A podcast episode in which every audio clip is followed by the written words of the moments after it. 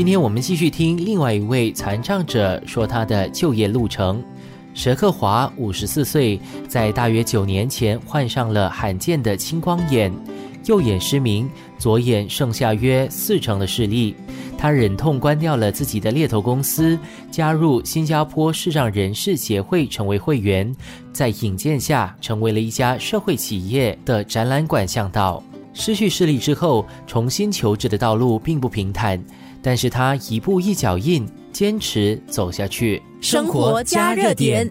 开始时候呢是找一些文字之类的，不过去面试时候呢，他们都说他们不怎么放心让我做文员的工作。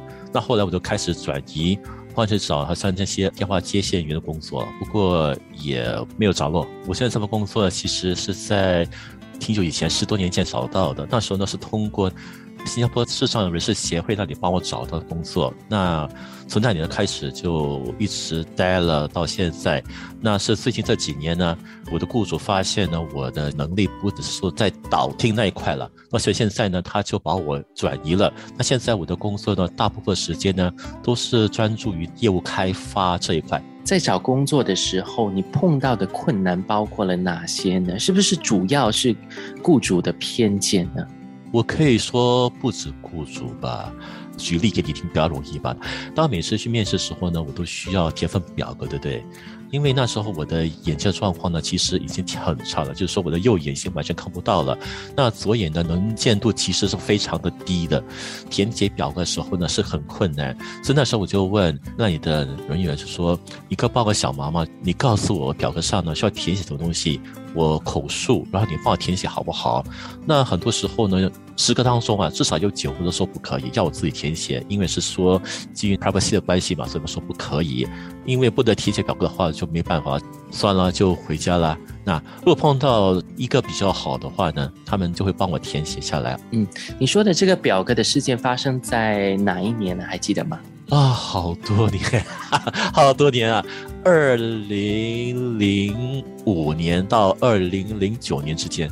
嗯，OK，可能那个时候一方面科技方面可能没有那么的发达，然后还有另外一个，我觉得可能的原因是当时的社会对于残疾者就业这一块还没有那么大的意识，然后还没有那么大的包容心。你同不同意这个说法呢？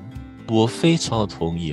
当我填写表格之后呢，去面试的时候呢，通常他们问的问题都非常的简单，通常在两分钟呢就能。结束了。第一，他们问我的问题都是说你眼睛都看多少。后来就我说，如果我把那个资料啊放大之后呢，然后再给你看，你认为还可以吗？我说可以尝试一下。因为之前呢，我本身的工作经验还挺好的，就是我曾经是猎头工作的，所以说在表达能力方面呢，其实都可以的。他们只是专注那一块，那到头来就告诉我说回家的消息，那当然就是没有什么消息了。不过我发现那时候呢，他们对于智障人士了解非常低，他会问说你眼睛看不到，我说看不到，因为那时候还有一位工作人员跟我在一起了，他就。举只手，然后告诉我，我现在给你看几只手指啊？那我说我看不到，我怎么知道？好，那就确定一下了啊。对，那那时候他并没有问我怎么找到面试地方或之类的，根本没有问到。因为如果他有问到的话呢，那他就更加了解嘛。好像我们视障人士，我们在寻找工作，或是行走，或是寻找地方之类的东西呢，可能会了解更加多吧。生活加热点。那当然，这几年下来，你都不需要再找工作了，因为这份工作就非常的稳定了。你有没有听身边的朋友，同样是视障的朋友，还是有体障问题的朋友，他们在找工作的时候，现在的情况是怎样呢？据我所了解，因为我有好几个同事呢，他们也是有去寻找工作，那他就告诉我说，其实他们找工作到现在为止呢，面试的话是有，通常是通过电话来面试。不过都是不了了之了。很多时候他们问的问题很奇怪，他把履历表送出去的时候呢，已经说他是属于全盲的吧。不过他面试时候呢，还要问他到底还能看到多少，所以在那个方面可能就缺乏一些知识吧。因为智障人士有分全盲和弱势两种嘛，对对，基本上了。而且并没有问其他东西，也没有问到他们在工作方面需要什么的硬件啦，或者需要什么补助功能之类的。如果一到十分让你打个分数的话，我们的社会对于残疾者就业多包容，你会打几分呢？如果是从开始工作是二零零八年那时候的话，我可能打的是两分到三分了。我现在呢，我觉得已经超过半数，我可以说有六分吧。